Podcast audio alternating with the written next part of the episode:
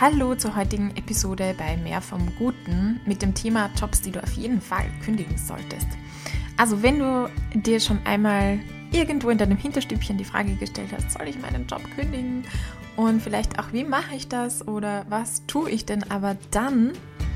Und vielleicht fühlst du dich auch so ein bisschen trapped in diesem System, also gefangen in deinem Job und weißt nicht, wie du da genau den Weg rausfinden solltest. Dann wird dir diese Episode ein sehr spannendes Konzept von einem Anthropologen und Forscher vorstellen und der Inspiration mitgeben und auch direkt konkrete Handlungsschritte eröffnen. Hallo und herzlich willkommen bei Mehr vom Guten, dem Podcast für deine persönliche und berufliche Weiterentwicklung. Mein Name ist Lisa Kügler, ich bin Coach und Lebensberaterin. Das Konzept, das ich dir vorstellen möchte zu diesem Topic, Jobs, die du auf jeden Fall kündigen solltest, ist das von David Grieber. Er hat einen Begriff geprägt, und zwar den der sogenannten Bullshit-Jobs, in seinem Buch, das 2018 rausgekommen ist. Und ja, zunächst einmal, was sind Bullshit-Jobs überhaupt und welche beschreibt er da? Und Bullshit-Jobs, das ist eben genau das, wo, wo ja, ich so provokativ auch ein bisschen sage, das sind Jobs, die du auf jeden Fall kündigen solltest. Okay, also zunächst die Frage, was sind Bullshit-Jobs? In dem Buch wird eine Studie herangezogen. Ich konnte die leider nicht finden, aber angeblich stand oder ist in dieser Studie herausgekommen, dass 37 Prozent jetzt der Briten das Gefühl haben, ihre Arbeit leiste keinen sinnvollen Beitrag zum Zusammenleben. 37 Prozent, das ist relativ viel. Das ist irgendwo zwischen jeder zweite und jeder dritte. Also wirklich erstaunlich. In Dänemark sollen es sogar 40 Prozent sein. Und David Gräber, er ist Anthropologe, hat sich einfach auf diese Suche gemacht und äh, gedacht oder erfahren, wenn man diese Frage stellt, was machst du so? Wenn man irgendwo Leute kennenlernt von einer Party oder Networking-Event. Und ähm, die dann von ihrem Job erzählen, hat er die Erfahrung gemacht, dass die oft das auch gar nicht so gerne erzählen oder dann so, ja, nein, ich mache ja eigentlich nichts oder so. Und das so ein bisschen abtun. Und er ist dem Ganzen nachgegangen, was denn da jetzt so tatsächlich dahinter steckt und hat für sich entdeckt, dass viele Leute tatsächlich das Gefühl haben, dass sie nichts tun, also dass sie nichts tun, was von Wert ist oder tatsächlich auch einfach sehr, sehr viel Zeit haben, die sie in Facebook-Aktualisierungen oder im Surfen im Internet oder so investieren. Und das bezeichnet er als sogenannte Bullshit-Jobs. Das darf man nicht verwechseln mit Scheißjobs. Also das wären solche, die, wo du sagst, die Tätigkeit an sich ist irgendwie, die mag ich nicht vielleicht oder die gefällt mir nicht. Aber sie, sie leistet einen sehr, sehr wertvollen Beitrag für die Gesellschaft. Zum Beispiel, was uns einfallen würde, irgendeine Fließbandarbeit, die aber jetzt nicht von einer Maschine ersetzt werden kann. Ich sage, ich tue irgendwas aussortieren oder ähm, keine Ahnung, kommt in die Müllverbrennungsanlage und ich sortiere hier nochmal schädliche Stoffe aus und das ist total wichtig, weil sonst funktioniert das Ganze nicht und so und das kann halt auch kein Roboter machen, weil der es nicht erkennt, keine Ahnung. Ich habe jetzt was erfunden. Aber das wäre ein Job, wo ich vielleicht sage, äh, will ich eigentlich nicht so gerne machen. Aber es ist total wichtig. Das wäre ein Scheißjob. Das ist kein Bullshit-Job. Was sind Bullshit-Jobs? Er unterscheidet hier fünf Typen und ich möchte jetzt auf die einzelnen kurz eingehen, beschreiben, was das jeweils ist. Und genau, da kannst du ja selber schauen, passt dein Job in irgendeine dieser Kategorien oder ja, wo würdest du deinen einordnen? Und zwar erstens die sogenannten Lakaien nennt er das. Und äh, David Gräber hat dann auch ein Beispiel von einer Rezeptionistin in einer großen, großen Corporate-Konzern. Und die hat eigentlich kaum etwas zu tun. Also er hat wirklich jetzt auch konkrete Leute befragt und so und deren Geschichten oder Arbeitsrealitäten dargestellt. Und diese Rezeptionistin, die hat eigentlich kaum etwas zu tun. Also die, die stellt irgendwie, also manchmal nimmt sie einfach Telefonate entgegen, das passiert ungefähr dreimal am Tag. Und äh, genau, dann hin und wieder hat sie auch noch sonst was zu tun, aber die meiste Zeit sitzt, sitzt sie da einfach herum. Und man könnte sich ja fragen, naja, die könnte ja ihren Job vielleicht auch in einer, in einer Stunde täglich oder in zwei Stunden, sagen wir, erledigen. Warum sitzt die da acht Stunden? Also er gibt dann so die, die Antwort, dass sie da sitzt, weil es einfach besser aussieht. Ein Unternehmen, wo du hinkommst und hier sitzt eine Rezeptionistin, das macht einfach ein besseres Bild. Und deswegen nennen das auch Lakaien, also Lakaien, die früher vielleicht einfach nur im Mittelalter einem Fürsten oder so die Tür aufgehalten haben, wenn der gerade hindurch spaziert oder auch nur an den Seiten der offenen Tür gestanden haben, um einfach die, dem Fürsten hier Bedeutung beizumessen. Und hier ist die Rezeptionistin quasi diese Lakai, also sie misst dem, dem Konzern Bedeutung bei, indem sie hier einfach sitzt und das Ganze ein besseres Image dadurch bekommt. Aber natürlich wirklich jetzt sinnvoll und eine Wertschöpfung hat das nicht. Daher Bullshit-Job. Zweiter Typ von Bullshit-Jobs nennt er die sogenannten Schläger. Das sind solche ähm, Leute wie Lobbyisten, Firmenanwälte, teilweise auch PR-Berater, die manipulieren, einschüchtern. Also Firmenanwälte, die vielleicht auch wissen, ja, genau, er nennt das auch so. Er sagt, wenn, wenn kein, kein Konzern oder keine Firma einen Firmenanwalt hätte, bräuchte man die auch nicht. Also die braucht man ja auch gerade, weil die anderen, die vielleicht haben, weil man sich dann gegenseitig beschießen kann und gegenseitig fertig machen kann und ähm, sich bekriegen kann. Aber dass sie oft vielleicht nicht so wirklich etwas, einem Sinn, etwas Sinnvolles beitragen. Ich muss sagen, mir fehlt hier ein bisschen der Einblick tatsächlich, wie die Realität von Firmenanwälten aussieht. Aber hm. Lobbyisten, vielleicht hast du dir das selber auch schon mal öfters gedacht. Ich mir jedenfalls denke, das ist schade und traurig, sogar, dass es äh, Menschen gibt, die hier, ja, wie er sagt, manipulieren und einschüchtern, um Dinge voranzutreiben oder Interessen zu vertreten, wo man eigentlich mit Hausverstand sagen würde, das ist total schädlich für unsere Umwelt, für die nächsten Generationen, ähm, für soziale Ungerechtigkeit, also es bringt vielleicht soziale Ungerechtigkeit und so weiter und so fort. Ja, das ist, das sind sogenannte Schläger-Bullshit-Jobs. Der dritte Typ sind die sogenannten Flickschuster. Und da darin bezeichnet er Aufgaben, die sonst einfach keiner übernehmen möchte. Und als Beispiel gibt er da einen Angestellten in einem Reiseunternehmen an, der anscheinend ähm, den ganzen Tag lang aktuelle Flugpläne per Hand in eine Excel-Tabelle überträgt. Hm. And that's that, that's it sozusagen. Das heißt, Flickschuster sind solche, die unter den gegebenen Bedingungen notwendig sind. Es braucht diese Excel-Tabelle anscheinend, aber es eigentlich nicht sein sollten. Und man könnte Arbeitsbedingungen schaffen, man könnte das zum Beispiel automatisieren, sodass diese Arbeit gar nicht mehr erledigt werden müsste. Das wäre möglich. Das ist dann auch ein sogenannter Bullshit-Job. Job. Dann gibt es noch die sogenannten Kästchen-Ankreuzer. Hier wird ein Beispiel benannt von einer Mitarbeiterin im Bereich Corporate Compliance, die Firmen Unterlagen schickt und da müssen die Firmen Sachen ausfüllen, wo nachgewiesen wird, dass sie bestimmte gesetzliche Auflagen erfüllen. Und das kommt dann eben wieder zurück, wird zurückgeschickt und dann in, in Berichten zusammengefasst, in sogenannten Due Diligence Prüfungen. Ja, die irgendwie recht groß sind und große Dateien auch sind und dann aber irgendwo verstauben und man sich fragt, okay, hilft das überhaupt irgendetwas? Und sie sollen gegen Korruption helfen. Die Mitarbeiterin findet aber, dass es eigentlich diese Prüfungen nie irgendetwas aufdecken, weil die Unternehmen halt die entsprechenden Angaben ganz einfach machen, sodass es passt. Und von daher es eine Arbeit ist, auch ein großer Aufwand ist, ein bürokratischer Energie Aufwand ist, aber es eigentlich zu nichts wirklich bringt. Und dann als fünften Typ gibt es die sogenannten Aufgabenverteiler, die wiederum Menschen beaufsichtigen, die eigentlich keine Aufsicht brauchen. Auch da hat er ein Beispiel gefunden von einem Mann, der sagt, er hat ein Team und eigentlich muss er sagen, die arbeiten super. Die bräuchten ihn gar nicht. Die könnten auch ohne ihn einfach ihre Arbeit erledigen und äh, seine Aufsichtsaufgabe und sein er als Kontrollorgan sozusagen, das wäre überhaupt nicht notwendig. Der bezeichnet sich als Localization Manager. Das Spannende ist, es ging mir in der Vorbereitung schon so und beim Lesen des Buches, es geht mir auch jetzt so, wenn ich das Ganze im Podcast aufnehme, irgendwie zieht das total runter. Also es sind einfach Jobs, wo du dir denkst, OMG,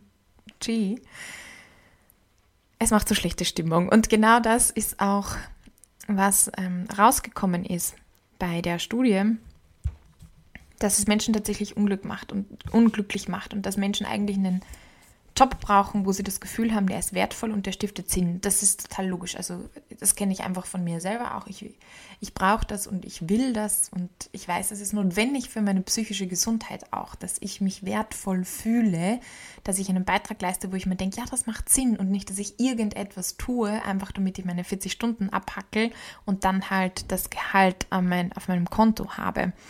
Es dürfte tatsächlich so sein, dass das Menschen krank macht, deprimierend ist und man sich einfach elend fühlt, wenn man das Gefühl hat, was ich tue, hat keine Bedeutung, es hat kein Meaning für die Gesellschaft und die Welt, selbst wenn ich vielleicht sogar richtig gut dafür bezahlt bekomme.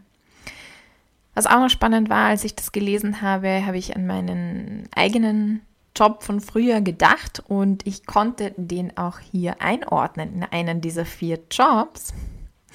Und gleichzeitig ist es mir irgendwie unangenehm oder ich will, ich will gar nicht so ich will das gar nicht sagen, dass es jetzt war jetzt das oder das und es war total sinnlos. Das, das, und das ist eben auch etwas, was rausgekommen ist bei, bei seinen Forschungen und bei seinen Studien, dass es eigentlich man das gar nicht sagen möchte und es schwer fällt, dazu zu stehen. Einerseits natürlich, weil man sich damit, wenn du das jetzt vor deinem Chef oder, oder Kollegen oder so sagst, ja, deinen eigenen Job und deine eigene Rechtfertigung auch für diesen Job und für das Gehalt damit unterwanderst.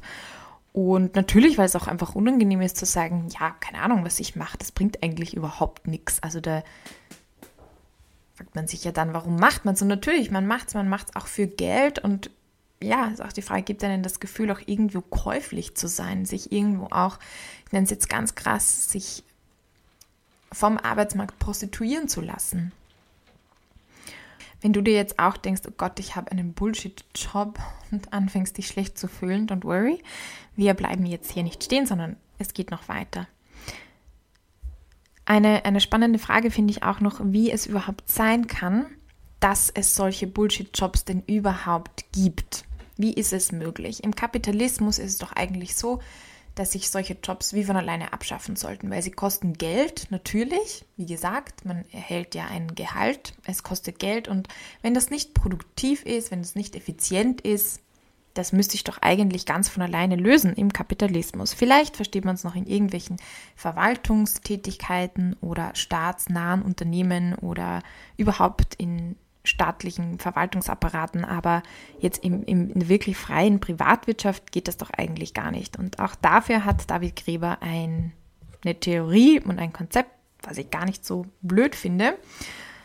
Und zwar schaut er da zurück auf die, auf die Geschichte und wie überhaupt Arbeit bei uns gesehen wird und wie sich das Ganze entwickelt hat. Und im, mit Aufkommen des Protestantismus wann war das, 16. Jahrhundert, 17. Jahrhundert, irgend sowas, kam eben auch diese, diese Idee, wurde immer stärker, dass Arbeit etwas ist, etwas Gutes ist, etwas, womit man Gott gefällig ist, wenn man das tut. Und ich habe das in meiner Ausbildung damals gelernt, in einem sehr, sehr spannenden ähm, Seminar, dass Arbeit und Fleiß Tugenden sind und es notwendig ist, um ein gottgefälliges Leben zu führen. Da darf man sich nichts schenken lassen. Deswegen haben damals anscheinend auch Klöster oder Einrichtungen einfach jetzt von protestantischen Strömungen auch überhaupt keine Almosen angenommen. Weil nein, man muss sich das Geld, man muss sich das selber erarbeiten und man soll arbeiten und man soll nicht dazu verleitet werden, einfach faul auf der Haut zu liegen. Und irgendein Sozialökonom, ich weiß, ich glaube Max Weber oder so war das, der hat dazu einen Essay dann geschrieben, dass er glaubt, dass diese protestantische Gedankengut auch sehr stark dazu beigetragen hat, einfach, dass sich der, der Kapitalismus auch in der jetzigen Form entwickeln konnte. Und das ganz einfach über die Jahrhunderte, dass so stark unser Bild von, von Arbeit und dass man das braucht und muss und dass es wichtig ist, geprägt hat. Und Du kannst dich ja mal selber fragen oder vielleicht auch jetzt einfach in die Selbstreflexion gehen und dir überlegen, was, was machst du, wenn du mal nicht arbeitest? Ja, was tust du? Wie verbringst du da deine Zeit? Ist auch deine Freizeit etwas, das einfach total durchgetaktet ist, wo du sagst, ich mache diesen, das und jenes und so? Oder und, und was passiert in Momenten, wo du nicht arbeitest und wo du nichts, nichts tust? Wie sieht Genießen eigentlich aus? Oder diese Zeit einfach nur zu genießen und David Gräber sagt eben auch, dass es eine relativ neue Erscheinung ist, also erst seit dem späten 18. Jahrhundert, dass unsere Lebenszeit ein käufliches Gut ist. Davor war das Arbeiten gar nicht so sehr an irgendwelche Zeiten gebunden, sondern es ging um das Ergebnis. Wenn es fertig war, war die Arbeit erledigt und man konnte einfach nach Hause gehen. Und erst dann,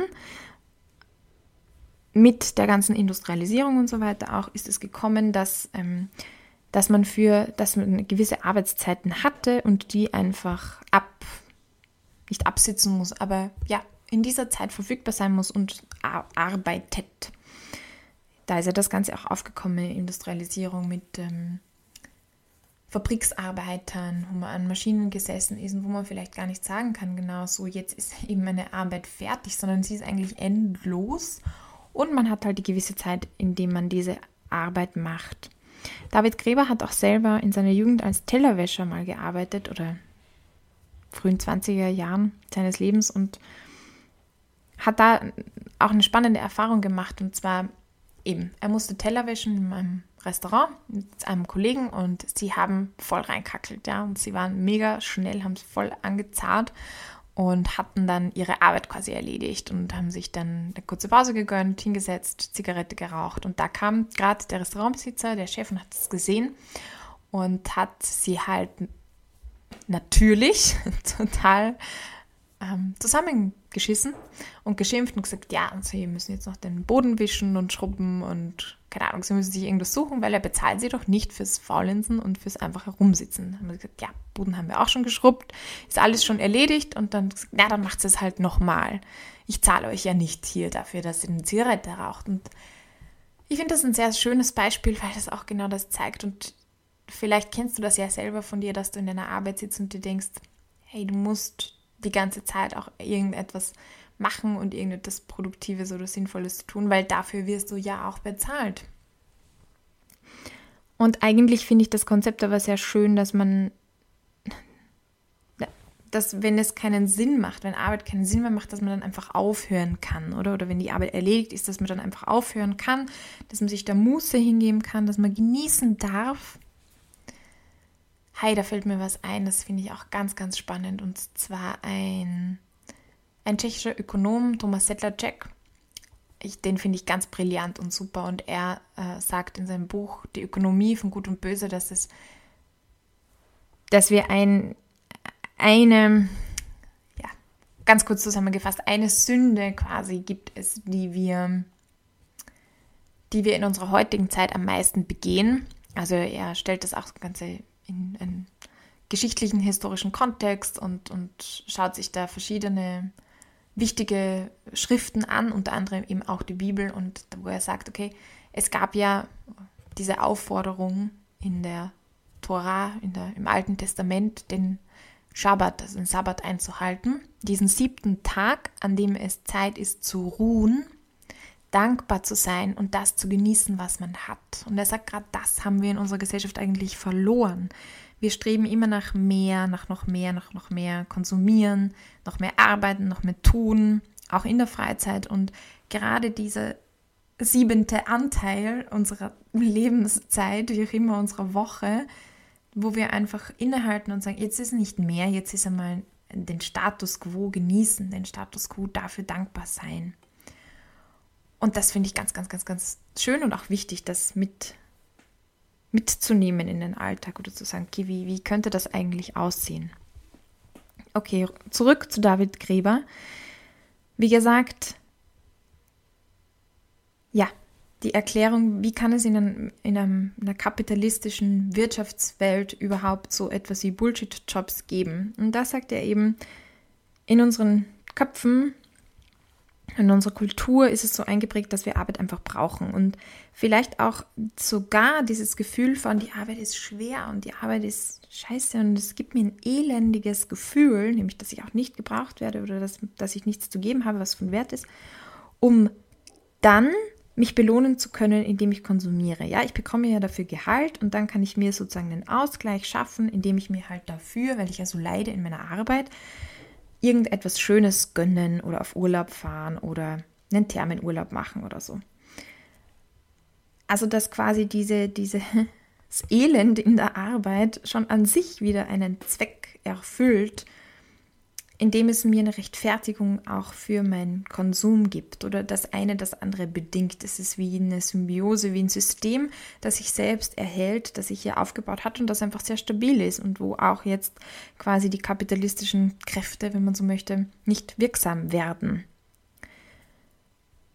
Er gibt auch ein Beispiel von einem Angestellten, der ja, der dann sogar wirklich ein ein Computerprogramm entwickelt, eine Software, wo, wo die Arbeit, die er und sein Team macht, also er ist Teil des Teams, autom voll automatisiert werden könnte. Und er stellt das vor, seine Kollegen total stolz und die Reaktion ist halt überhaupt nicht positiv, sondern im Gegenteil negativ. Selbst der Vorgesetzte möchte das nicht, weil quasi wenn sein Team nicht mehr gebraucht wird, weil alles automatisch ablaufen kann, dann hat er als Teamleiter ja irgendwie auch keine Aufgabe mehr.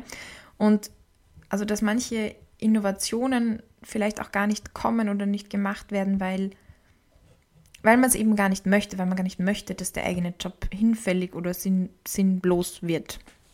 Und es gibt natürlich auch einen politischen, wirtschaftlichen Fokus auf Vollbeschäftigung. Also es ist ja irgendwie auch unser ökonomisches Ziel, makroökonomisches, dass wir sagen, okay, Vollbeschäftigung ist wichtig, Arbeitslosenquote reduzieren. Und das trägt natürlich auch zur Erhaltung der sogenannten Bullshit-Jobs bei obwohl John Maynard Keynes schon vor 100 Jahren vorausgesagt hat, dass wir 2030, sind wir bald, vermutlich nur noch 15 Stunden in der Woche arbeiten müssen, weil alles so weit automatisiert sein wird, weil wir technologisch so weit fortgeschritten sein werden, dass die ganze Arbeit eigentlich erledigt wird und wir nur 15 Stunden in der Woche arbeiten müssen. Was natürlich total, das wäre irgendwie total cool finden manche utopisch und David Gräber ist halt ein sehr starker Verfechter dann auch von einem Grundeinkommen oder er stellt das auch so ein bisschen als Ausweg dar aus dem Ganzen jetzt einfach auf einer politischen oder gesamtwirtschaftlich gesehenen Ebene, dass man sagt, okay, es gibt das Grundeinkommen und damit muss ich dann halt auch nicht die 40 Stunden in irgendeinem Job machen, den eigentlich eh niemand braucht, sondern ich kann in 15 Stunden das machen, was wirklich noch gebraucht wird und der Rest der Zeit. Ja, Frage, was macht man mit der Rest der Zeit? Okay, das ist jetzt natürlich, ich finde das als Vision irgendwie sehr cool. Und ich finde es auch wichtig, dass man eine gesellschaftliche Vision hat. Er sagt so ein bedingungsloses Grundeinkommen, vielleicht wäre das doch was. Aber natürlich, wenn du jetzt selber in der Situation steckst und wir haben eben kein bedingungsloses Grundeinkommen, was macht man dann? Wie kann man selber aus dieser Spirale rauskommen? Wie kann man selber auch, wenn du jetzt an dem Punkt stehst, wo du dir sagst, hey, ja, ich finde eigentlich, ich habe einen Bullshit-Job, wie kommst du da wieder raus? Und ich erinnere mich selber, dass für mich so ein, ein Knackpunkt in meiner Karriere war, wo ich beschlossen habe, ich mache nur noch die Dinge, die ich sinnvoll finde. Also ich halte mich nicht an Vorgaben, die ich nicht sinnvoll finde. Und ich hatte flexible Arbeitszeiten und habe mir das dann wirklich auch teilweise rausgenommen, dass ich sage, okay, ich bin mit meiner Arbeit eigentlich fertig. Ich habe hier oder da nichts mehr zu tun und, ähm, und ich fülle dann meine Arbeitszeit mit sinnvollen Tätigkeiten, die ich als sinnvoll empfinde. Indem ich mir teilweise neue Projekte gesucht habe, indem ich versucht habe, irgendwas im Unternehmen voranzutreiben oder auch indem ich etwas für mich gemacht habe. Das darf man ja gar nicht laut sagen. Und tatsächlich, ja, es ist komisch, das jetzt auch im Podcast so aufzunehmen, aber ja, für mich war das wirklich ein ganz wichtiger Schritt, mir sel selber diese Entscheidung zu treffen. Ich tue nur noch das, was ich sinnvoll finde. Es geht mir nicht mehr darum, irgendwelche Vorgaben jetzt einzuhalten oder Vorschriften stur zu befolgen. Nein, ich überprüfe alles, finde ich es sinnvoll. Und wenn hier ein klares Nein rauskommt, dann mache ich das auch nicht. Also das kann ich dir schon mal so mitgeben. Vielleicht ist das auch ein erster Schritt für dich, diese Entscheidung zu treffen und für dich auch anzuerkennen oder mal genau hinzuschauen, was sind eigentlich Dinge, die nicht sinnvoll sind oder wo sitze ich Zeit ab, die ich nicht sinn- und wertvoll finde. Denn wie wir schon gehört haben, sowas zieht einfach auf Dauer runter und schädigt deinen eigenen Selbstwert auch dein, und dein, dein Gefühl. Also man fühlt sich nicht mehr gut. Ja, aber was kannst du jetzt sonst noch tun, außer dir diese Frage zu stellen, zu sagen, okay, ich mache nur das, was sinnvoll ist und vielleicht hast du ja keine flexiblen Arbeitszeiten und kannst es auch gar nicht so leicht umsetzen. Dann, glaube ich, gibt es einen ganz essentiellen Schritt. Und zwar, dass du dir Rahmenbedingungen dafür schaffst, deinem Leben neu, eine neue Weiche zu geben, eine neue Richtung zu geben. Und mit Rahmenbedingungen meine ich vor allem eins und das ist Zeit. Es braucht Zeit, um nachzudenken, es braucht Zeit zu reifen und schließlich auch, um Schritte in eine andere Richtung zu gehen. Also es braucht einfach Zeit. Und wenn du sagst, hey, ich bin jetzt aber in einem Job, wo ich irgendwie 60 Stunden in der Woche arbeite und äh, dann bin ich einfach nur fertig, ja, dann ist hier schon der erste Schritt zu sagen, wo kann, wie und wo kannst du dir Zeit verschaffen? das ist ganz, ganz wichtig. Wenn du hier irgendetwas, eine Veränderung anstrebst, dann braucht das einfach Zeit. Wie gesagt, einerseits vielleicht, um drauf zu kommen, wo es jetzt überhaupt hingehen soll, welche ist die Richtung, die du einschlagen möchtest und dann, wenn du das schon weißt, dann auch um diese Richtung einzuschlagen und in diese Richtung zu gehen, es umzusetzen. Auch dafür braucht es Zeit. Und da gibt es natürlich auch mehrere Möglichkeiten. Vielleicht befindest du dich gerade auch in Kurzarbeit, in der Corona-Kurzarbeit, was cool ist, weil dann hast du Zeit. Dann nutzt diese Zeit, dir diese Fragen zu stellen. Nutzt diese Zeit jetzt, weil sie ist wirklich, das ist wie ein Geschenk eigentlich in dieser, in dieser Phase, in der wir uns gerade befinden. Eine andere Möglichkeit wäre Bildungskarenz. Wenn man nicht in Kurzarbeit ist, wer weiß, ich weiß nicht, ob dein Unternehmen jetzt gerade vielleicht auch sagt, Bildungskarenz ist gerade einfach nicht möglich in dieser Krise. Aber grundsätzlich ist es eine wunderbare Variante, die wir hier zumindest hier in Österreich haben. Wie es jetzt in Deutschland ausschaut, das weiß ich leider nicht.